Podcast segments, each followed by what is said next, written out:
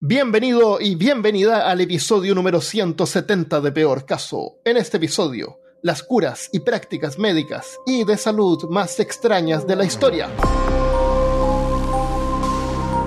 Hablándote desde los lugares más holísticos de Alabama, soy Armando Loyola, tu anfitrión del único podcast que entretiene, educa y perturba al mismo tiempo. Junto a mí esta semana está Christopher Kovacevic. Voy a usar una, un- un- una bota de... Ah, no se llama esquiar, se llama patinar en hielo para sacarme una abuela. Patinar en hielo. Wow.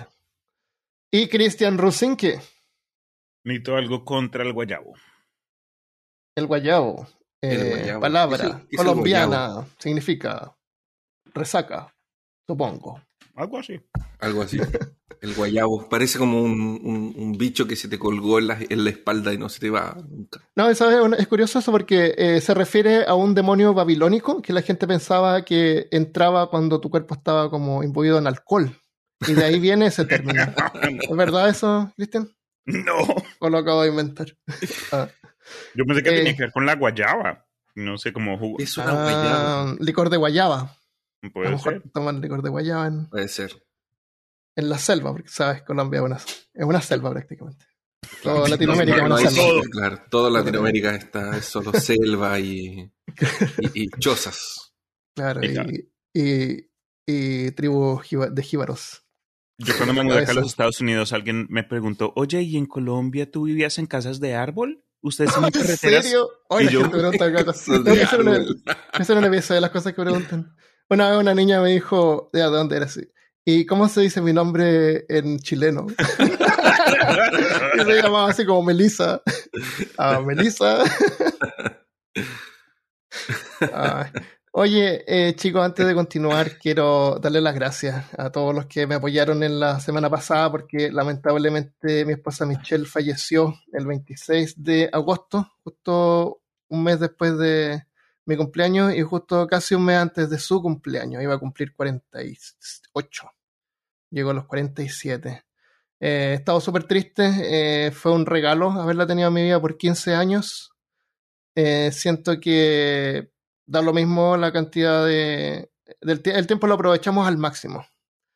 Eh, ella tuvo experiencias súper buenas, eh, la ayudé a salir como de... Ella vivía como en el campo, entonces tuvo la oportunidad de conocer otras cosas juntos, viajar. Eh, nos fuimos a, Austin, que es como súper cosmopolita. Entonces tuvimos un montón de buenas experiencias, pero como que no importa la cantidad, siempre como que se siente corto y, y se siente como injusto. Porque ella no era una persona anciana. Entonces cada persona cuando muere que es inevitable para todos, dependiendo en el momento en que nos llega y la forma en que pasa, eh, cada uno tiene una experiencia diferente. A veces es el cuerpo el que como que abandona primero y a veces es la mente. Y, eh, personalmente siento que cuando es el cuerpo el que te, como que se como que falla y la mente sigue bien, eh, yo sé que no hay orden en el universo, pero se siente como injusto. Es como que la maquinaria es la que falló, pero ella estaba como bien, podría haber seguido adelante, ¿me entiendes? Entonces es triste. Eh, la tristeza que siento, bueno, eh, la, menor parte es la mía, es el egoísmo de querer seguir estar con e- estando con ella, pero lo siento también por ella, porque no, es como una persona anciana que tuvo sus hijos y sus hijos ya, o sea, en el mejor caso pasa de que tus hijos ya se, se recibieron, están casados, tienen sus casas, van a estar bien cuando tú te vayas, tú los preparaste para la vida que viene y tú te vas tranquilo o tranquila. Pero cuando una persona es joven, como que nunca está uno preparado para esas cosas. Eh, entonces es súper triste. Eh, y, ella todavía, eh, yo no, no tengo ningún problema en ver sus fotos ahora, escucharla hablar en video, ver su ropa y sus cosas. Todavía siento que es parte del sistema de vida que tengo. Por ejemplo, mi hermana me vino a ver afortunadamente y anoche saqué un, un, eh, una luz, esto es papel de aluminio, que hizo un queque. Y, y me acordé que Michelle me había dicho que había comprado uno extra largo por error. Entonces, como que está todavía ahí, es como que podría estar ahí a la- en la otra pieza ahora, ¿me entiendes? Claro, está presente. Y, y me da como pena un poco que después las cosas van a empezar a cambiar y ya como que ella no va a estar. Y eso también me, me- me angustia un poco. Eh, la casa va a empezar a cambiar y van a, ver, van a empezar a ver cosas que ella nunca eh, experimentó o vio y es angustiante, pues así es la, así es la muerte, pues y lamentablemente a todos nos toca y, a veces en los momentos menos oportunos y muchas veces se siente injusto. Y así es la vida, injusta. Eh, de todas maneras, agradezco un montón todo el apoyo de ustedes, mis amigos, eh, Christopher y Cristian, eh, Carolina también, que no pudo estar ahora por las votaciones en Chile. Y, y, a toda la comunidad de Peor Caso me dejaron un montón de mensajes súper bonitos y se siente así como que no nos conocemos, pero como que somos una comunidad como de amigos, como que hay una familiaridad ahí. Y yo sé que todos nos queremos y el amor es mutuo, así que muchas gracias por eso. Eh, voy a ver qué va a pasar ahora, eh, no sé, voy a... Bueno, eso es otro, otro tema, pero quería darles las gracias por eso. Así que ahora volvamos al episodio y los episodios ahora en adelante, a menos que pase alguna cosa extraña, van a seguir eh, siendo semanales. Así que en ese sentido esto no se termina. Continúa. Muchas gracias. Ya. Eh, ahí ponemos un witch o algo. Y un witch. Sí, un, un segue. ya. Eh, bueno, acá en peor caso, como que no importa cuánto tiempo nos dedicamos a, tratar como de desenterrar datos bizarros y absurdos de la humanidad. Aparecen, siguen apareciendo, siguen apareciendo. no se acaban. Hay comida para siempre acá en.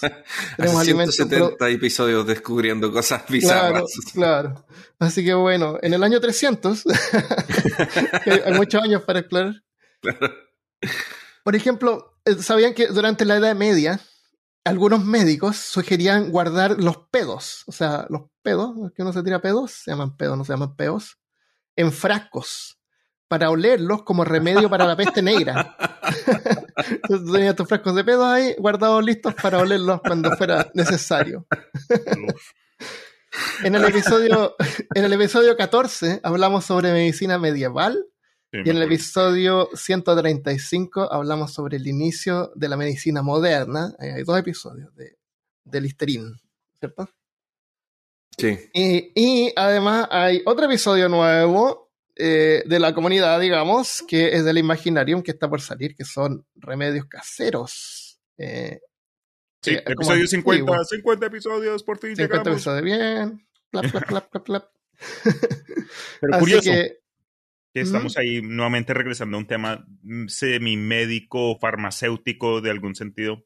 Claro. Pero ya, acá me imagino vamos a discutir temas un poquito más Claro, estas son cosas como que te daría un médico o te harían en un hospital. No es como una, no te van a poner un conito en la oreja y te lo van a encender. Sí, claro. Porque seguramente hablaste de eso, ¿no? ¿O no? Se mencionó. Ahí, eh, tuvimos a una invitada especial de Restre Podcast con el Chris y se alcanzó a hablar de ello. el, el, otro día estaba mirando AliExpress y los venden hechos en paquetes. ¿Ya? Los conitos, sí, los conitos por los oídos. Así que algo que continúa. bueno, en la Edad Media, cuando fueron afectados por la misteriosa peste negra en ese tiempo, eh, idearon varias maneras para poder prevenirla o curarla. La gente se frotaba eh, vinagre en la piel antes de acercarse a los enfermos o los muertos protegidos. El vinagre igual se reconoce como un desinfectante, así que desde la antigua Grecia ya se usaba como desinfectante. Ese, hace como 2500 años atrás. Así que igual tiene como sentido protegerse un poco. A lo mejor tiene propiedades eh, que te podrían proteger de bacterias.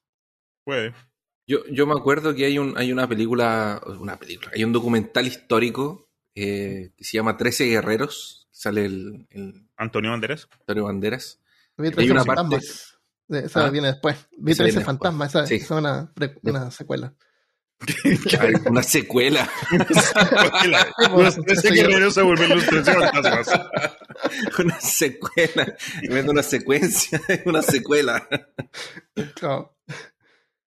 La, y, yo me acuerdo que en esta película es como que él es un árabe todo moderno y como escritor y todo, y va donde los vikingos.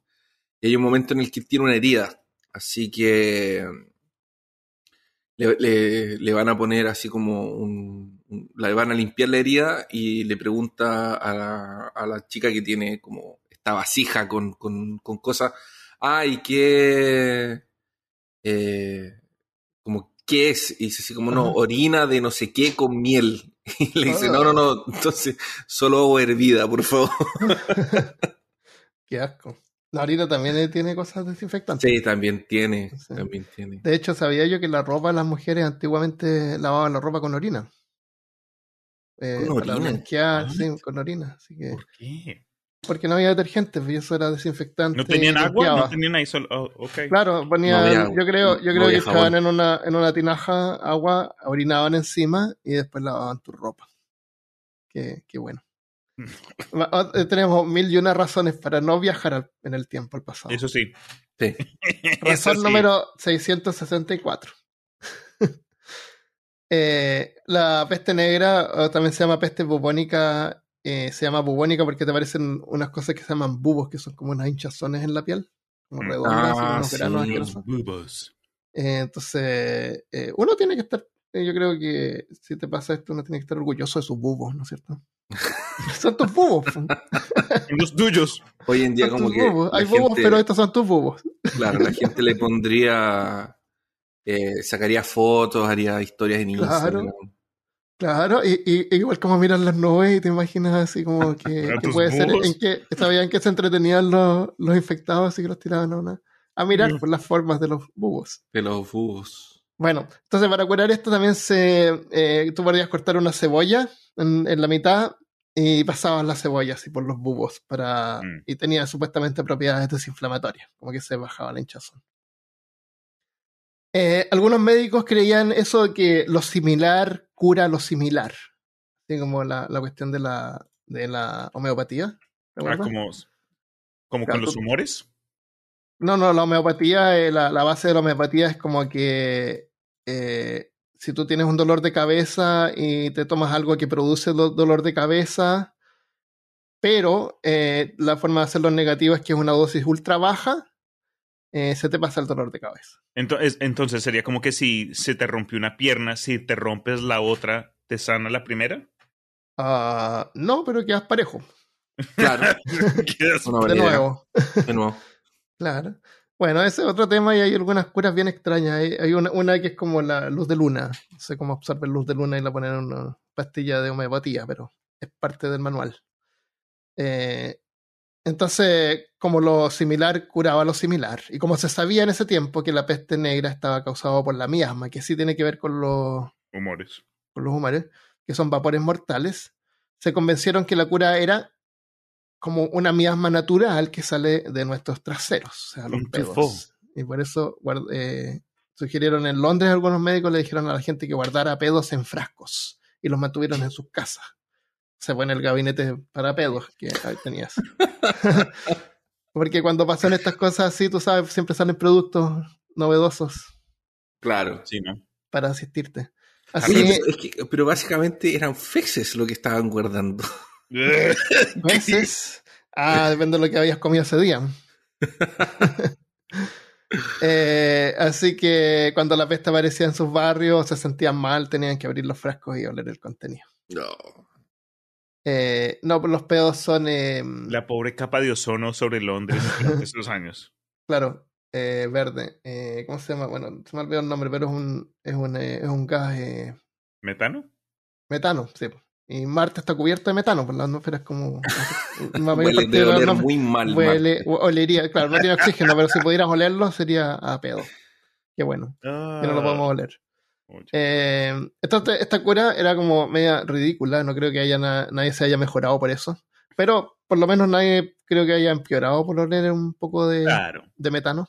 Eh, pero uno de los más peligrosos y repugnantes seguramente fue el uso, como decía Christopher, de directamente de excremento. El, ese fue uno de los tratamientos más asquerosos contra la peste. Y tenemos que contarlo porque este es peor caso. Las heces, que es como el nombre elegante para los mojones, Claro. Se mezclaban con otras sustancias hasta tener una consistencia de pasta que se untaba en los bubones que habían sido abiertos, en heridas abiertas. Una de estas recetas requería que las heces se mezclaran con raíz de lirio molida y savia de árbol. A lo mejor le ponían un poquito de menta, pues, Cristian, así como para que le era un poco más. Oye, pero eran ah, humanas. ah, ok, con menta ¿Usaban humanas? Sí, pues yo a lo mejor incluso tu propia, no, no tengo idea. No, no El de la reina. ese, ese te cura más. Claro. Porque es noble. Claro, es sangre, ese azul. y, después de aplicar la herida abierta, o sea, una infección directa, te, te, vendaban ahí firmemente. Para que ahí se pudiera ir. Y ahí te, te iba a morir de todos modos y eso a lo mejor te hacía morir, más rápido. de infección. Qué horrible. Qué horror. Sí. Bueno, eso es la tener. Oye, no había gente en ¿Mm? ¿Qué dijiste? ¿En India? No, que ah. dijiste que si había gente, no sé qué. Es que había gente en India que estaba como cubriendo de. de. ¿Eses? De, pero de, de vaca, parece. Para como protegerse contra el COVID. No sé mm. si eso era. No sé, no sé si es una fake news. No, bueno, las vacas son allá, son, son eh, santas. a lo mejor las heces santas son santas también. Pero por lo menos las vacas comen pasto, pues, es pasto podrido. en vez de pedazos así, un pedazo de choclo ahí. Oye, pero no siempre, ¿no? Porque las vacas pueden ser omnívoras. Hay videos de vacas comiéndose pájaros, comiéndose serpientes y no Ah, es verdad eso. Las vacas comerían cualquier cosa si pudieran. Exacto. Tienen como que tres estómagos, eh, solo tienen muelas en la parte de abajo de la mandíbula, pero ahí todo es como que... sí, porque regurgitan. El, el rumi, no sé cuánto. Vaca come culebras. Rumi, están rumiando. Son rumiando. Rumiando. Claro, rumiando es porque ellas comen pasto. Normalmente la meten en un estómago que está como delante del corazón, parece.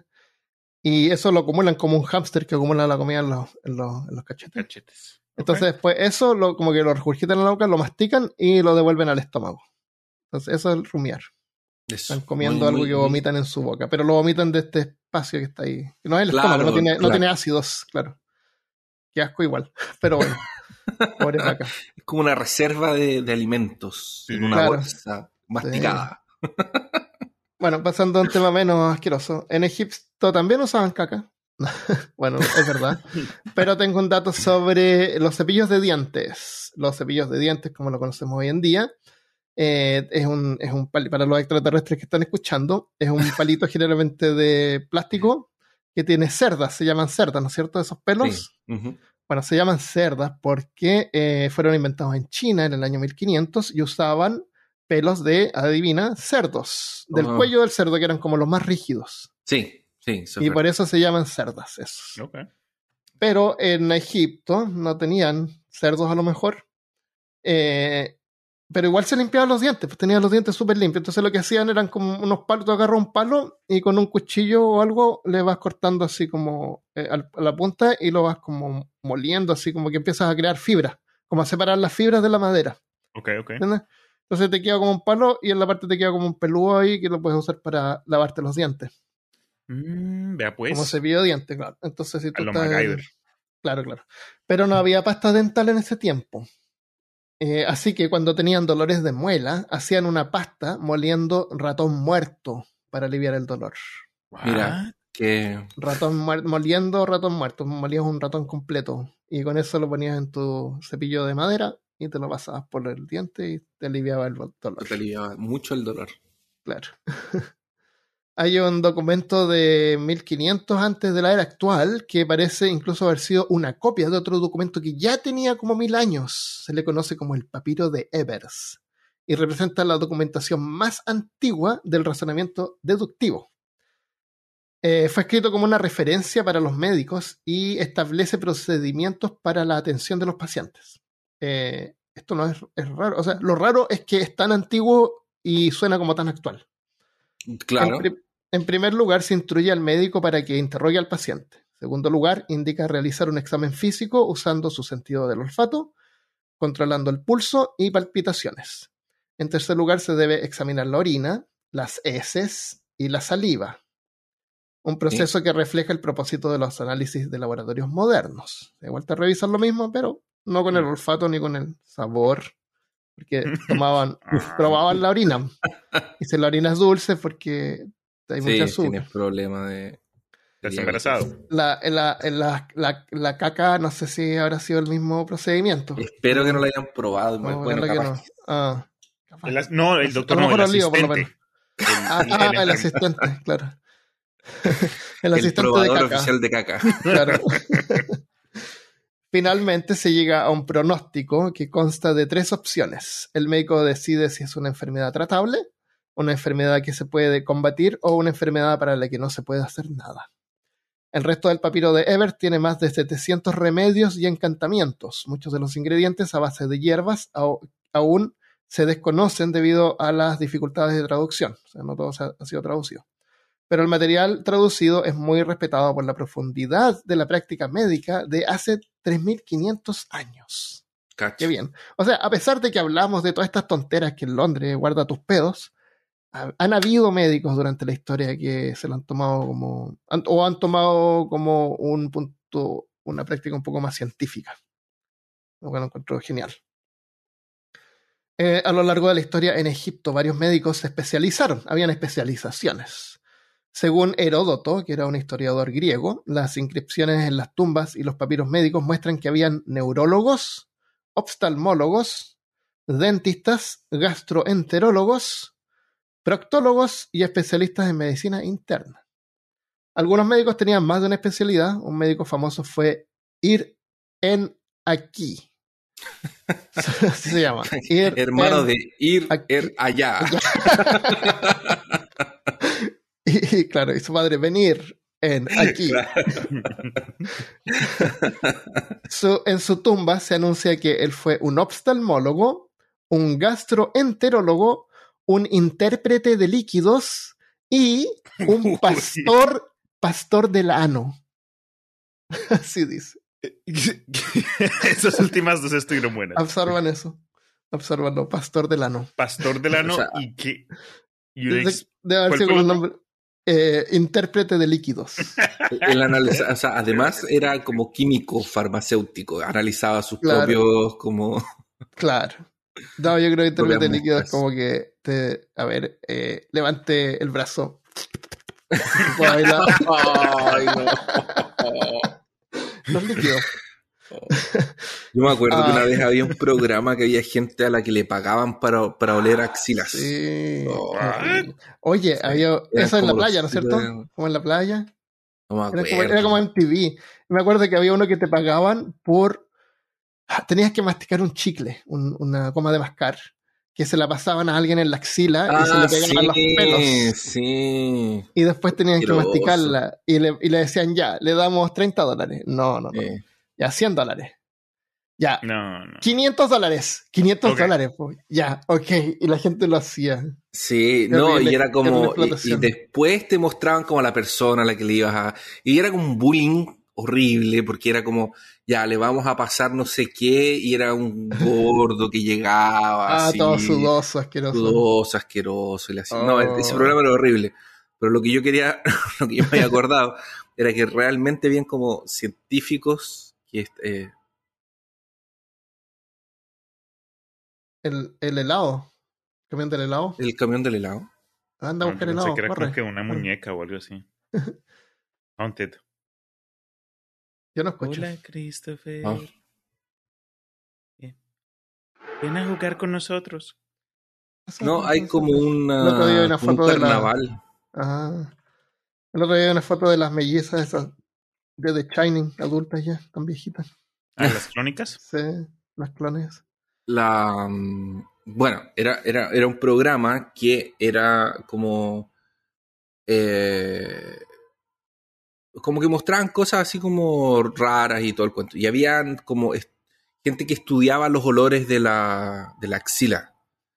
Entonces mm. e, eran como que iban y olían axilas y hacían anotaciones. Iban y olían axilas y hacían Parece que he visto una foto así como de hombres así como con el brazo sí. y una enfermera así como oliendo. Sí. Qué terrible trabajo. Horrible. Em, el, según este papiro y según Heródoto, no todos los que curaban eran médicos. Habían, a los médicos se les llamaban Fu, no tiene, no tiene sílaba esta palabra. Es SNWN, como Sun. SNWN. Claro. Esos eran los médicos, los Los médicos seculares, esos eran médicos seculares. Los SAU, SAU, eran magos. Y los WAB eran sacerdotes sanadores. O sea, tú podías ir como un chamán, un tipo que te hiciera acupuntura. ¿Magos? ¿Cuál fue la última? magos, eh, los Wab, eran sanadores, es sacerdotes sanadores. ¿Con P o con B? W-A-B larga, ah, de boy. Sí. Eran, entonces, claro, tú, según la dolencia que tú tenías, tú podías ir al sacerdote, al mago o al médico. Según Final Fantasy, yo sé que los sacerdotes sanadores te tiran hechizo, más 15 de salud y siempre vaya al, clérigo primero. Claro, el clérigo, el clérigo siempre. Eh, o sea, para había para elegir. Igual que mm. hoy, igual que hoy la gente va al quiropráctico, que no es un médico, o va a prácticas, prácticas más, más así como espirituales. Lo cual de repente, de repente varias veces es peligroso porque hay gente que cree tanto en estas cosas que deja de aplicar eh, tratamientos médicos que le han sido recetados y gente se muere. Sí, eso es verdad. Eh, hay un montón de prácticas que yo creo que está bien así. La gente se desespera, pues. hay que probar todo. Entonces, si tú tienes tu hijo enfermo, tiene cáncer o algo, tú no vas a dejar ninguna opción sin probar. No importa lo ridícula que sea. Así que lo, lo vas a untar en caca, lo vas a hacer tomar eh, orina, seguramente. Em, eso, pues, ¿quieres, ¿quieres agregar algo más sobre Egipto, medicina o, sabes algo sobre...? Hay una foto bien conocida eh, que es como de... E, es una prótesis eh, hecha con otros dientes. Claro, hay varias, yo sé que hay varias fotos. Hay, por ejemplo, si tú buscas en, Google vas a ver algunos dientes con incrustaciones que fueron hechos por los aztecas. Y hay una que es de el antiguo Egipto, que es eh, como una prótesis que es alambre de cobre amarrado a dos dientes y eso amarrado a los dientes de, que están en la boca de, la persona. Entonces era común hacer prótesis con, con, dientes de, de, eh, de, gente muerta, por ejemplo. El, oh. el, mismo, parece que era Washington, tenía una, tenía una prótesis que no tenía dientes arriba, parece. Mm. Y tenía una prótesis de madera con los dientes de... Ah, sí, de, madera. Y parece que sí, o era de metal, no sé. E, ese, esa foto que tú dices no es una muela, pues. entonces se nota que es puramente estético. Sí, es puramente estético. una, una, atención a la parte estética. Y, y, y obviamente esto no debe haber sido para, para, un, para un esclavo. ah, seguro que no. Era para alguien de, de, clase alta, obviamente, alguna aristócrata o incluso. Pero podría haber sido tu propio diente, en el caso que te lo hubieran tenido que sacar, te lo ponen ahí colgando. Claro, también puede haber sido diente. Claro. Hoy en día todavía eso se hace, pues no te hacen hoyitos en el diente y te lo amarran con, con, con un alambre, pero la corona que se llama eh, es un diente falso que va montado sobre los dientes de los lados. Se llama corona porque van montados encima de los dientes de los lados. Sí, hay, hay algunos no está ah, conectado dentro de la ese de ahí no, o sea, ese de ahí se puede hacer para alguien que no, que no se pone un implante, pero hoy en día en vez de hacer eso de ahí se ponen implante. Claro, que valen como dos mil dólares. Porque se. Yo todavía tengo que hacerme un implante porque perdí un diente hace tiempo. Hacetelo en Chile, por hermano, más barato. Puede ser. cuando yo tenga laboratorio, te hago la corona gratis. Ah, voy a esperar a que armes tu laboratorio entonces. Eso. Y, pero, y le pones el icono de peor caso, un gatito. Claro, de oro. Un tentáculo. Un tentáculo, eso, un tentáculo. Oh, Yo ya les conté que una vez hice un, ya lo conté varias veces. que lo contaste, un tipo un, marinero. Sí, un marinero me pidió una, una, un, ancla. En, sí, uh. un, un, médico llegó que tenía un capitán de un barco que quería un, diente de oro, era, era un central. Entonces le pidieron que, me pidieron que hiciera un diente de oro eh, con un ancla wow. Ya, eh, hablemos de Hitler porque ah, no hemos hablado de Hitler hace tiempo. Hitler era un pintor alemán y político. Claro. Por eso se, acuerda de él, sí. Eso fue su de las más famosas. un pintor alemán. Un artista.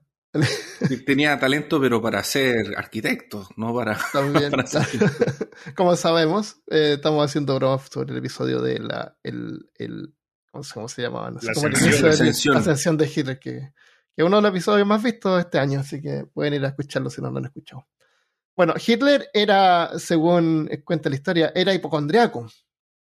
Y tú sabes que todos estos líderes y gente ya importante, cuando tú eres millonario, eh, tú tienes tus médicos propios. Claro. médicos o médicos. como no sabes, ¿se acuerda que, claro, eh, que va contigo a los conciertos, como Michael Jackson, por ejemplo, que el, médico le da sobredosis de, de opio, ¿te acuerdas? Por eso se murió.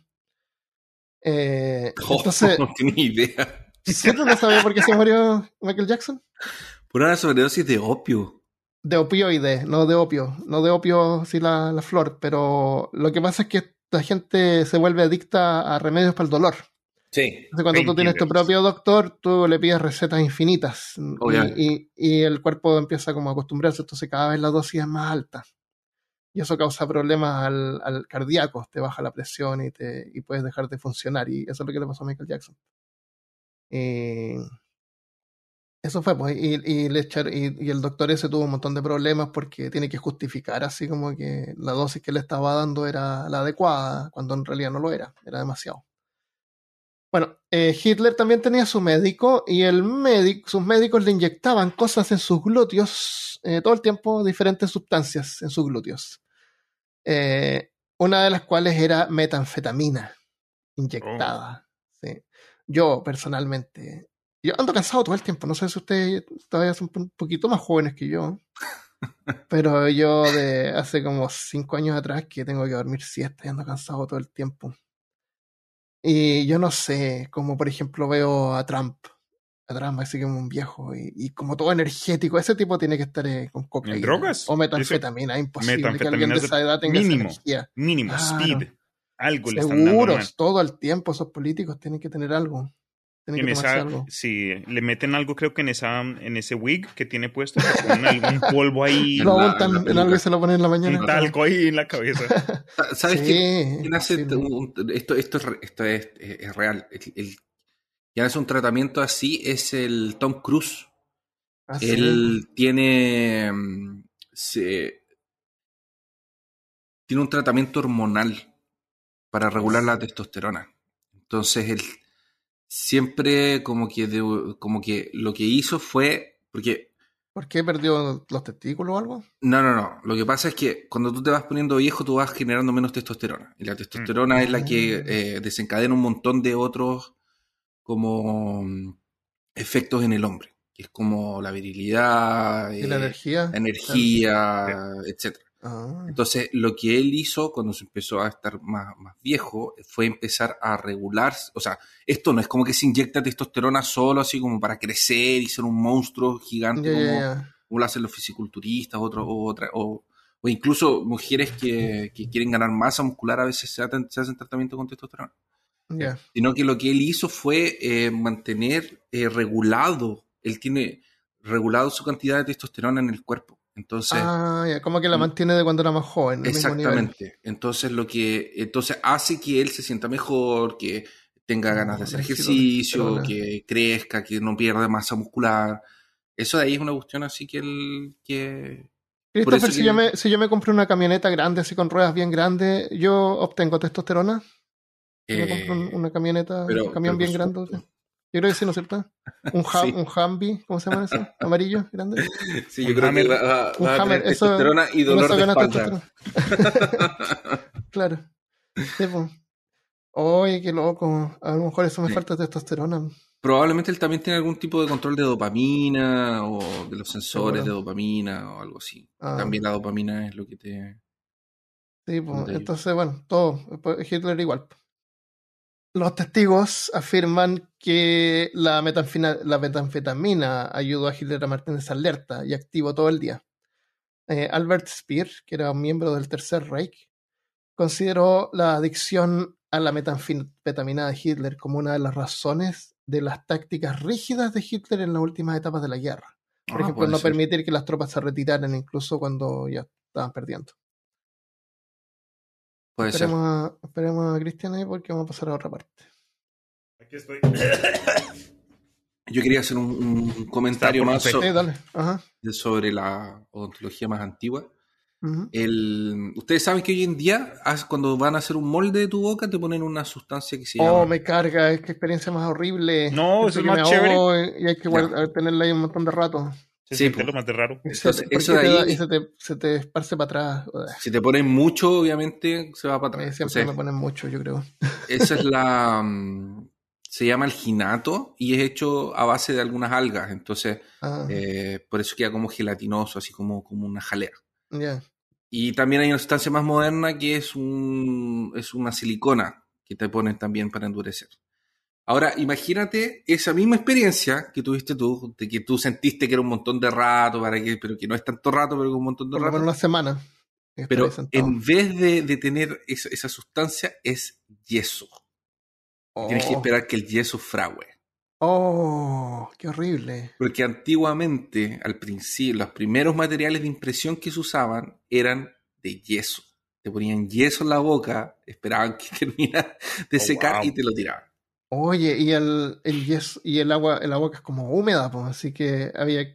Me que quedaba todo seco. Se demoraba, la boca seca. Sí, y se demoraba más todavía. Oh, qué terrible. Otra cosa que, que, hacían eran usar algunos metales. Eso del yeso te lo hacen cuando uno es, cuando uno es joven, o cuando te van a poner esos, esos brackets que te ponen los dientes, ¿cómo se llama? Para corregir los dientes. Sí, brackets. Por el que no tenías experiencia, ahí, primero, antes de hacer eso, te toman un molde de los dientes para ver cómo están.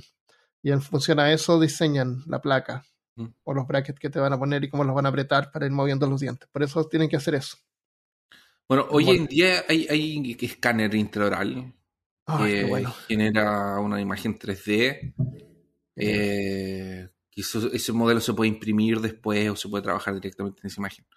Pero otra cosa que hacían antiguamente también era ponerte algunos metales eh, sobre los dientes para matar la pulpa cuando tenías dolor. ¿Cómo qué clase de metales? ¿Mercurio? ¿Implantes? No me acuerdo qué tipo de, metales eran, pero eran metales tóxicos que lo que hacían realmente era matarte la pulpa del. Porque lo que pasa es que cuando, cuando tu, diente es un mineral, ¿verdad? Tu diente adentro del mineral tiene una cuestión que es, una, que es la pulpa, que es lo que está vivo. Porque, y eso tiene conexiones nerviosas con la raíz, y, es, y la raíz tiene conexiones nerviosas con, el con los nervios del, del, maxilar y de la mandíbula, y eso es lo que te causa dolor. Por eso sientes el, calor, el frío, masticar fuerte. Eso, eso se usa para que, o sea, eso tiene un motivo de que cuando tú masticas o masticas algo duro, pares y no destruyes tus dientes. Ah, porque una cosa que le pasa. Estaba pensando que por qué diablo. Claro. Por eso. y para tener sensibilidad también de temperatura, porque el, por ejemplo, la gente que pierde todos sus dientes y que usa esas placas de, plástico con dientes de plástico, pierde la sensibilidad.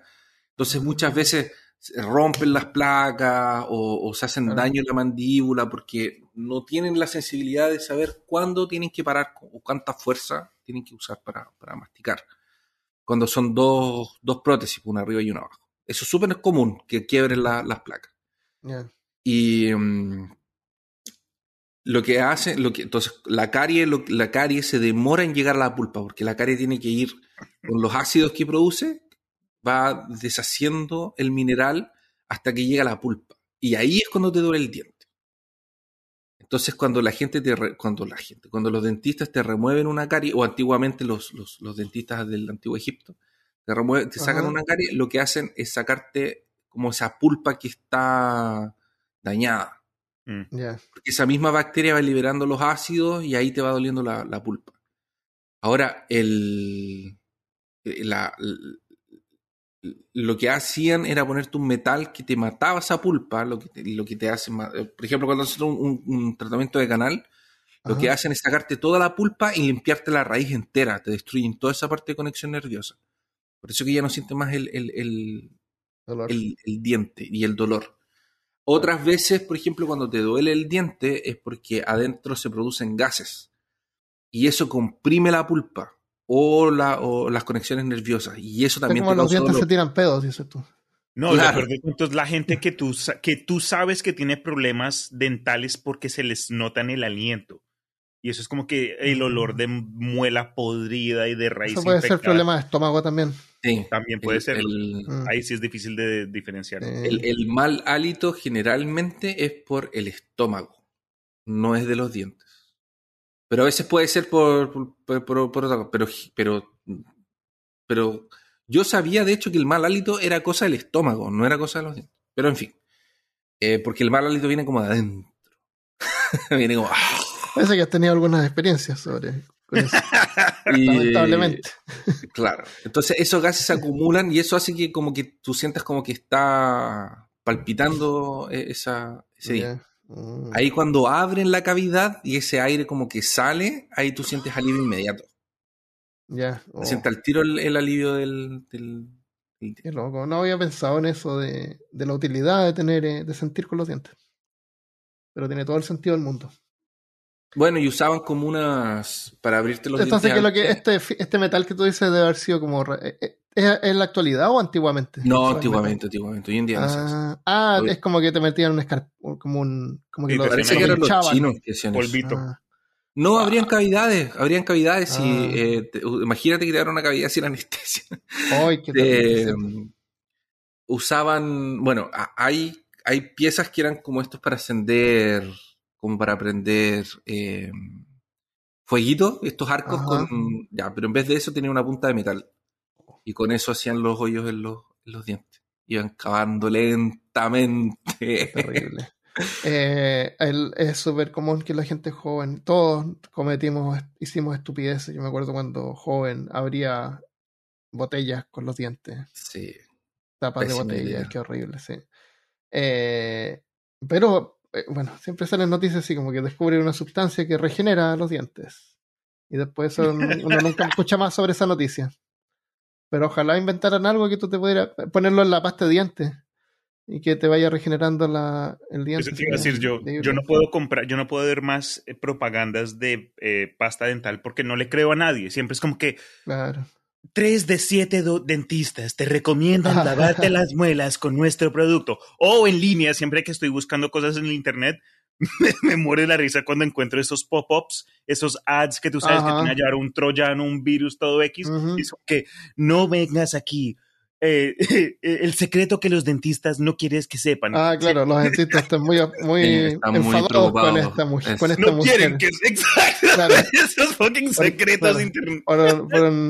Una cosa súper sencilla, sí. Click pero, pero el, eh, si ustedes ven, por ejemplo, el Armando estaba hablando de, los cepillos de dientes con lo que, lo que es más efectivo no es la pasta de dientes, es la, es la es limpiar mecánicamente.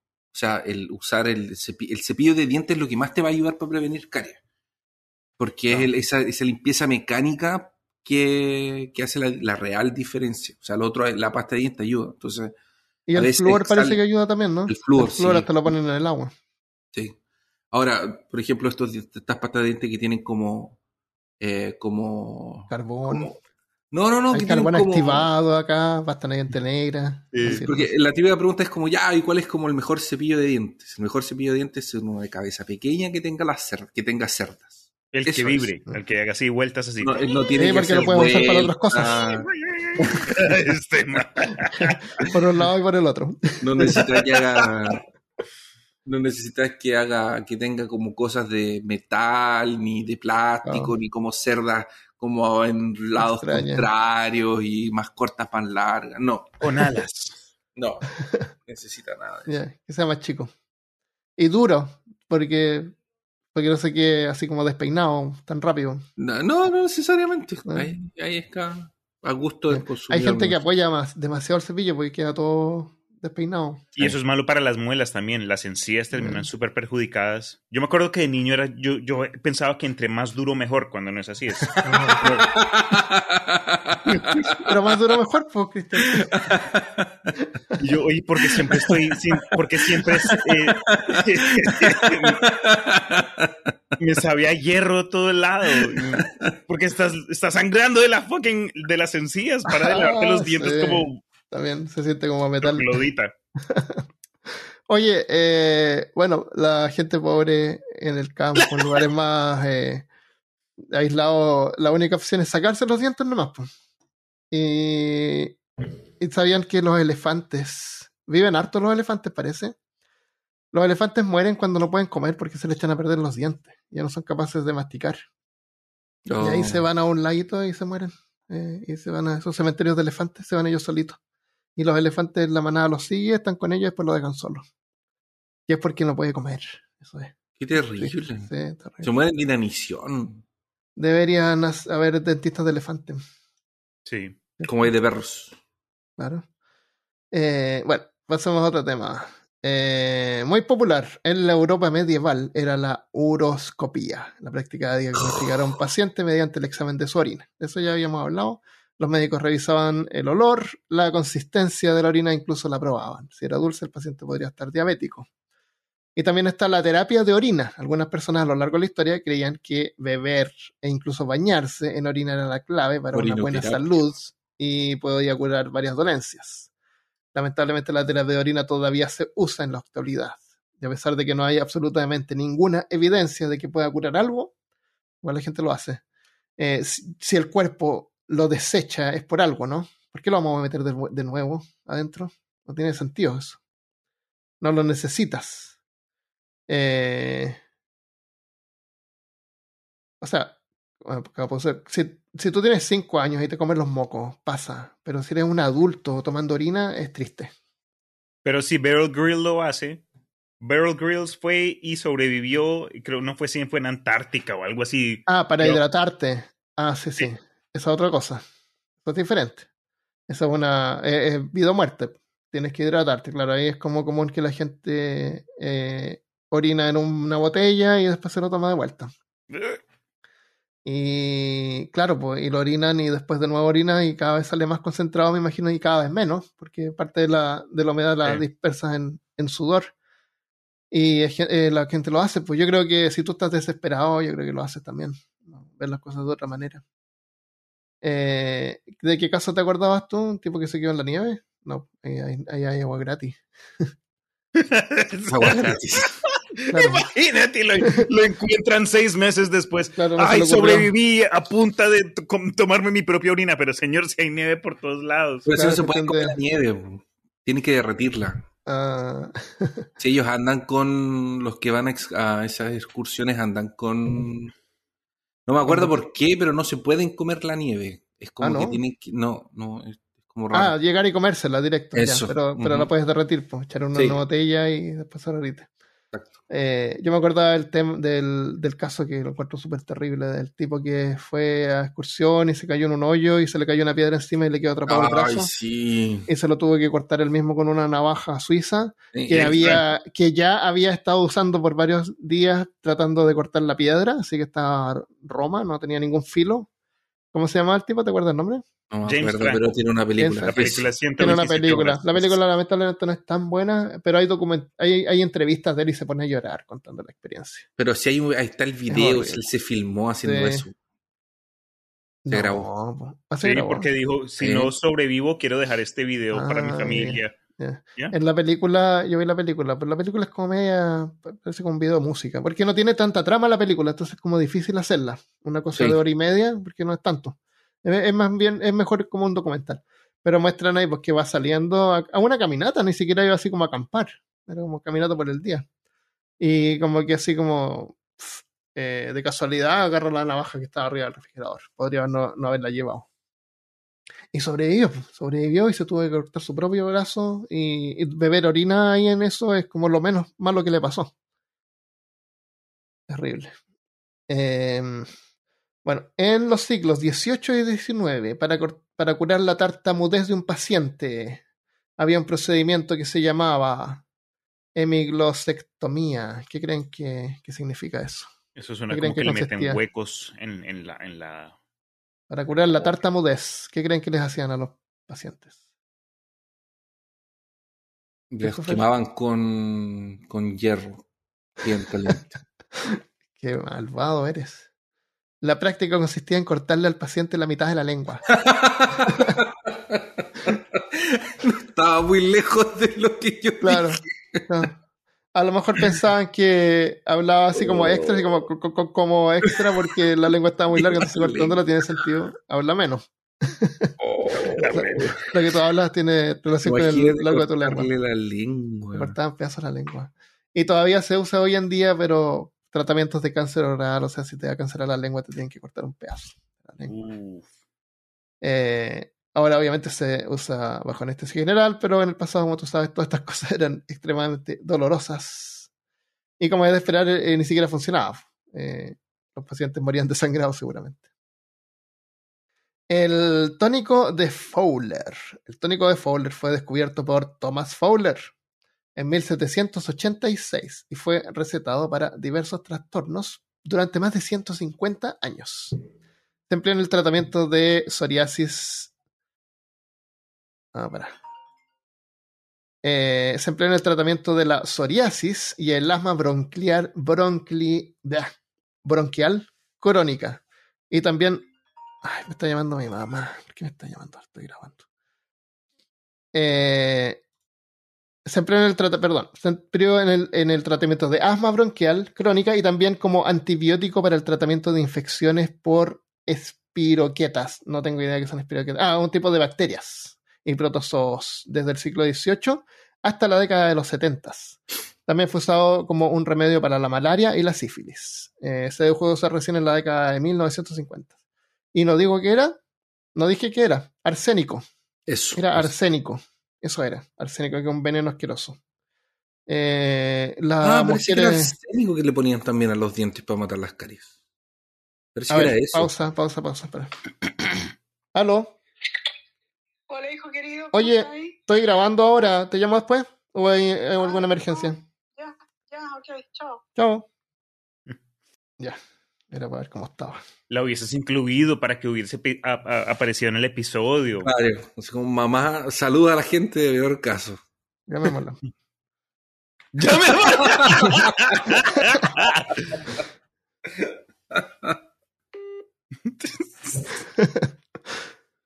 Ah, vamos a empezar a, hacer llamadas. ¿Cómo se llama? Llamadas llamadas de broma, mejor.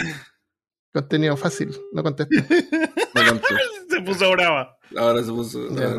Ahora me va a llamar de vuelta. Oye, ¿viste? me llamaste de vuelta. igualito, ah. siempre me vas a con la mía, el gato y el ratón. Te llamo, ella la llamas tú. no. Lo pagué.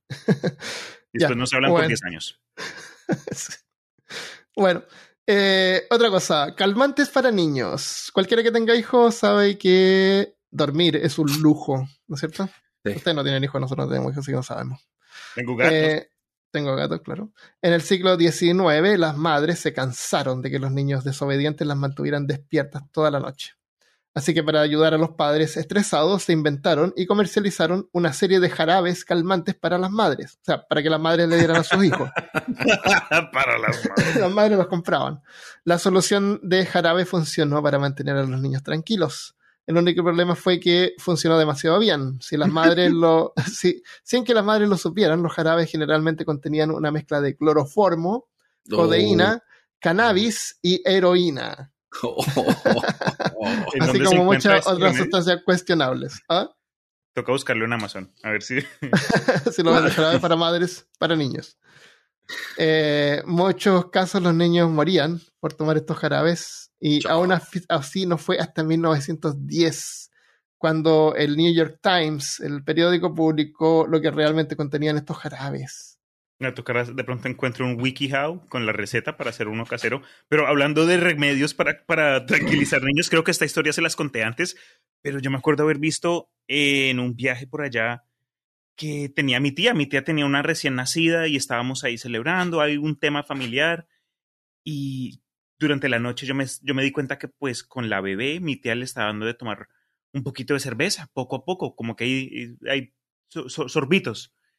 Y como que media hora después va y dice, ay, mira, la niña se me quedó dormida.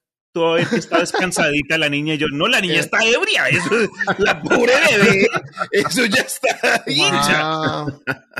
Pero yo sé que mucha gente hace eso como que les da a los niños sorbos de, de, alcohol. No sé si es para crear resistencia, yo no sé qué pedo, pero también acá en los Estados Unidos he visto situaciones donde a los niños que están, se le están saliendo los dientes, Ah, hay como que un truco, truco ahí de, de abuela, puede al estilo eh, remedio casero, pero dicen put a thimble of, rum eh, de, alcohol, de rom.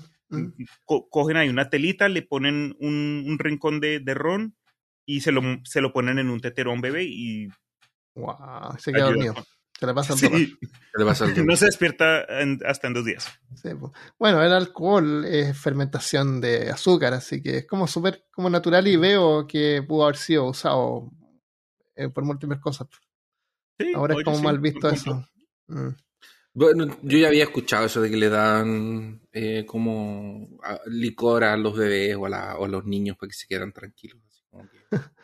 Afortunadamente hoy en día hay televisión, hay tablets, que tú le puedes claro. hay teléfonos inteligentes que tienen para que jueguen.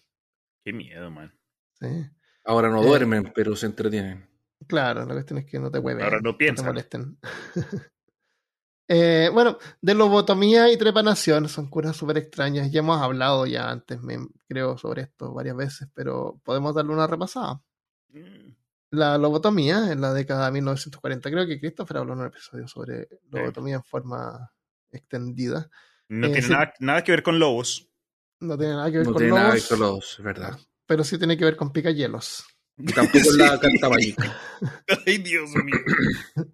eh, si tenías una enfermedad mental en 1940, depresión o simplemente no encajabas con la sociedad. o si eras un Kennedy. O si eras mujer. O si eras mujer, claro.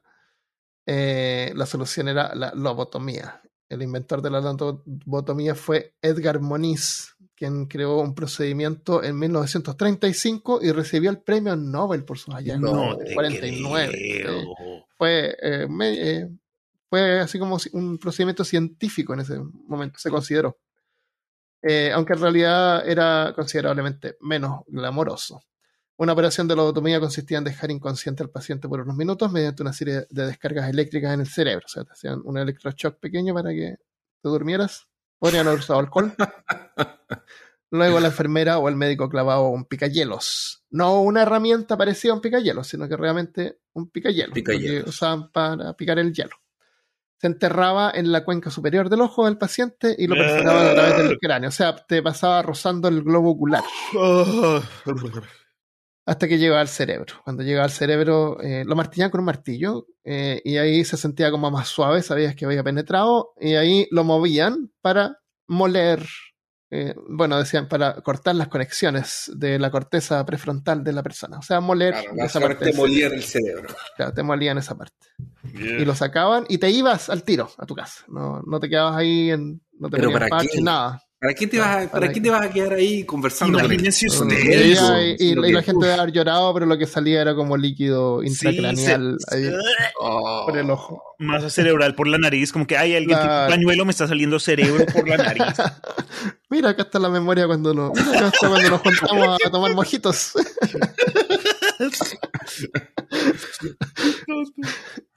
la parte del cerebro responsable de personalidad y la expresión eh, y el comportamiento cognitivo, la que toma decisiones, eh, está como adelante, pues no sé, pues sabemos ese tema de ese caso de ese tipo que le dispararon y perdió como la mitad del cerebro y se puso súper eh, enojón, así como que no aguantaba nada, era mm. antisocial, era porque está en la corteza adelante lo que nos, lo que nos, hace, nos ayuda a controlarnos a algunos y a otros no. Eh, los padres incluso comenzaron a lobotomizar a sus hijos para corregir su comportamiento. Ay, Dios mío. Podrían haber ido a comprar el tónico de Fowler, ¿cómo se llama? Claro, no, ese era, otra cosa. Un, claro, los calmantes para niños, claro. Sí. Em, el, eh, eh, para cosas como lo que hoy conocemos como el desorden de déficit atencional. Eh, antes te podían hacer una lobotomía. Ah, eh, a mí, yo tenía eso, pasaba en psicólogos cuando chico, pero me curaron con Ritalin. La gente de mi época, muchos jóvenes, les daban Ritalin para que se quedaran tranquilos. Siempre en todas las generaciones hay una cosa ahí que te ponen para que no molestes. Eh, uno de los pacientes, y esto es triste, uno de los pacientes más jóvenes de lobotomía fue eh, Dully. Tenía 12 años. A lo mejor se llamaba Dolly, pero después se llamó a pasar Dully. Mm porque dul significa así como apagado. Sí, sí. Claro, como sin energía. Vegetal. Qué claro, qué horrible. 12 años, qué terrible. ¿Para qué le hicieron eso, loco? De, probablemente él tenía como algún tipo porque de. Era inquieto. Sí, algún tipo de déficit atencional con hiperactividad y lo. Claro. A mí no me eh, dieron Ritalin. A mí me tuvieron mucha paciencia. Ah, ¿Qué, pasaba? A mí me echaban de los colegios. No, no podía, no me echaban de los colegios porque me salía a la clase y no volvía nunca más. Era horrible. Yo me escapaba del, del, jardín de clase. Sí. Después ya no me pude escapar más porque... Te amarraban. Terrible.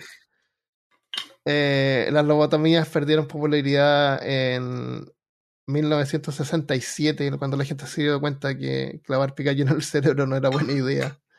Eh, después de que un paciente murió por hemorragia cerebral durante la ¡Ay, Dios! Eh, igual, ahora no sé si esto será verdad, pero igual se realizan hoy en casos extremos.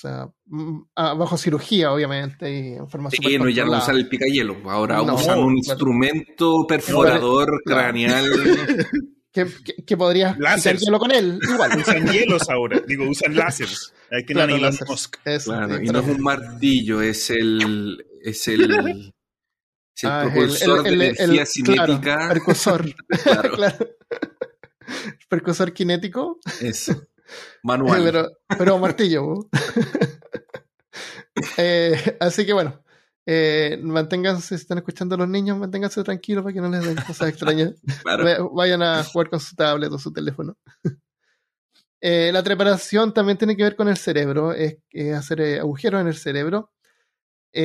No fue inventado con la lobotomía, esto tiene, esto es más antiguo, tiene miles de años. Han encontrado restos así como de, de, fos, de cráneos fosilizados, neolíticos, que, que se nota que tienen secciones cortadas porque es como cuadrado, que fueron cortadas a mano, y, la, y, lo, y lo admirable es que se nota que, fue, que hay cicatriz en, esa forma, entonces quiere decir que son personas que eh, pasaron por el procedimiento y se mejoraron, sobrevivieron a eso. Eh, tiempos modernos, algunos locos han pensado en abrir un agujero en el cráneo porque creen que es como abrir eh, el tercer ojo. Entonces se hacen hoyos para que entre el oxígeno al cerebro y eso que les causa como una especie de claro para que respire. Pero el oxígeno dicen que te causa así como una exaltación así como que una como que te vuelas. Y eso es lo que tengo me siento viejo, me siento el viejo. Ser humano siempre tratando de estar volado. Yo me acuerdo que con la gente la naturaleza humana podía acudir a la marihuana, pero estos niños de hoy día metiéndose huecos en la cabeza. Marihuana, es como nada. No, me... no, tiene, no tiene gracia, es como una cosa de viejo eso. Sí. Qué terrible. ¿Cuál es, ¿Cuál es el procedimiento médico que han pasado ustedes que ha sido como el más extraño? No necesariamente tiene que ser así como súper gore. Pero yo, por ejemplo, yo tuve cáncer por el 90 y algo. Y, y tuve que pasar por quimioterapia y radioterapia. Mm. Cuando me, hicieron, cuando me hicieron radioterapia te ponen una máquina y la tienen que calibrar. Con, usando radiografía y cosas tienen que poner la máquina en la posición que, que tiene que ir para, para, hacer el procedimiento. Y eso es como que tienes que ir así como todas las semanas a hacerte esa cosa. Sí. Entonces, para no tener que calibrar la máquina y moverla, eh, cuando la calibran, te hacen unos puntos, unos tatuajes en, en, el, en el hospital. Te hacen unos puntos que son unos tatuajes en las esquinas de donde van las marcas de la máquina, porque se ven como unas luces, como que proyecta así como donde va. Y esos puntos por ahí están todavía, unos tatuajes que me hicieron en el hospital. ¿Gratis? Qué chévere. Gratis, mira, fueron un puntito nomás. Claro. Free tattoos. Eh, claro. Podrían haberte hecho alguna forma, un Pac-Man, algo. ¿No es cierto? Claro, en cada parte, un fantasmita de Pac-Man en cada. El logo de Pantera o algo así. Así que, eso, para... tatuajes en el hospital. Como raro. para la prosperidad. Claro. eso. ¿No se acuerdan ah. ustedes de ninguna experiencia extraña? Como, como digo, no tiene que ser así como súper sangriento, nada, es como raro así que te hagan un tatuaje en un hospital. Yo tuve unas cirugías eh, ya hace varios años en uno de mis tobillos y antes de que se haya diagnosticado como que la raíz del problema y lo demás, yo estaba cojeando, no podía correr, un montón de problemas.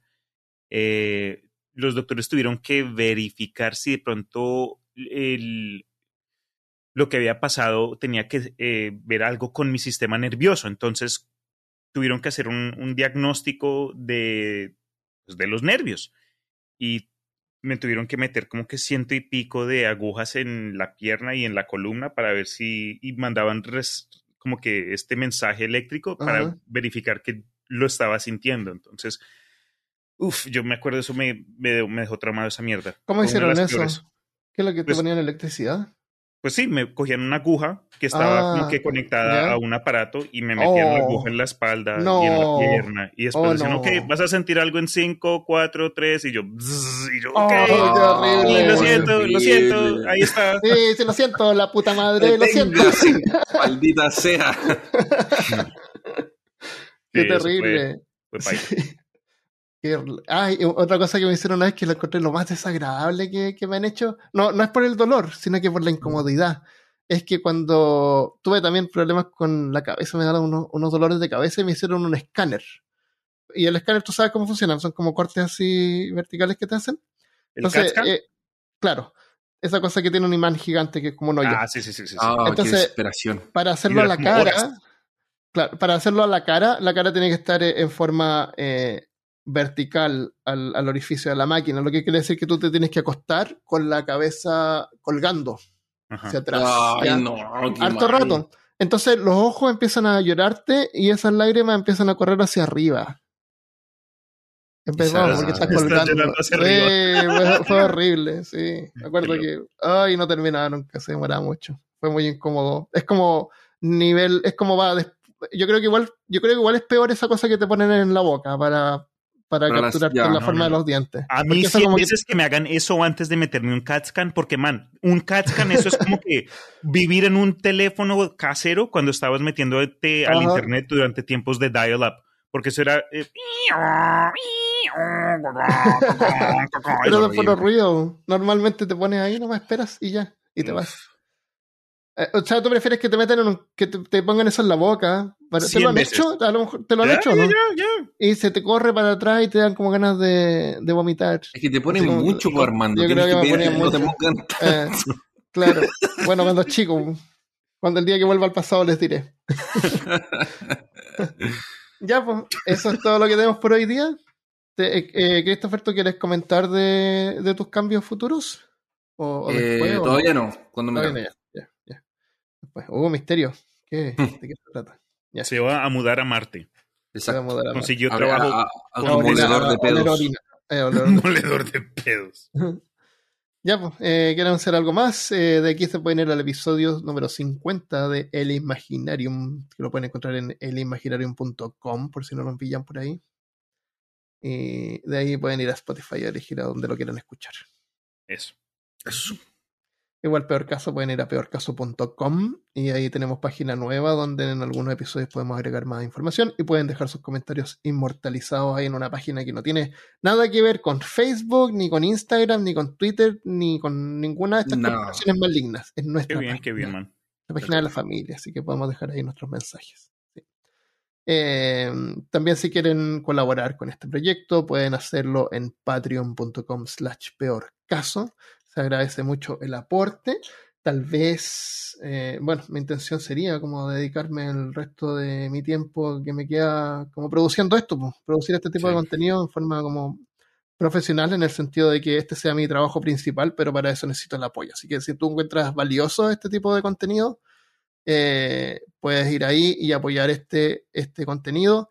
Y en general, yo creo que es súper importante y debería ser parte de nuestra cultura. Así como tenemos estas suscripciones a Netflix, Spotify y todas esas cosas, démosle un poco a los creadores de contenido que nos gustan, porque son personas que crean este contenido. No son es Disney que está cortándote cosas porque no les va a ir bien para poner publicidad o YouTube así. No, son personas.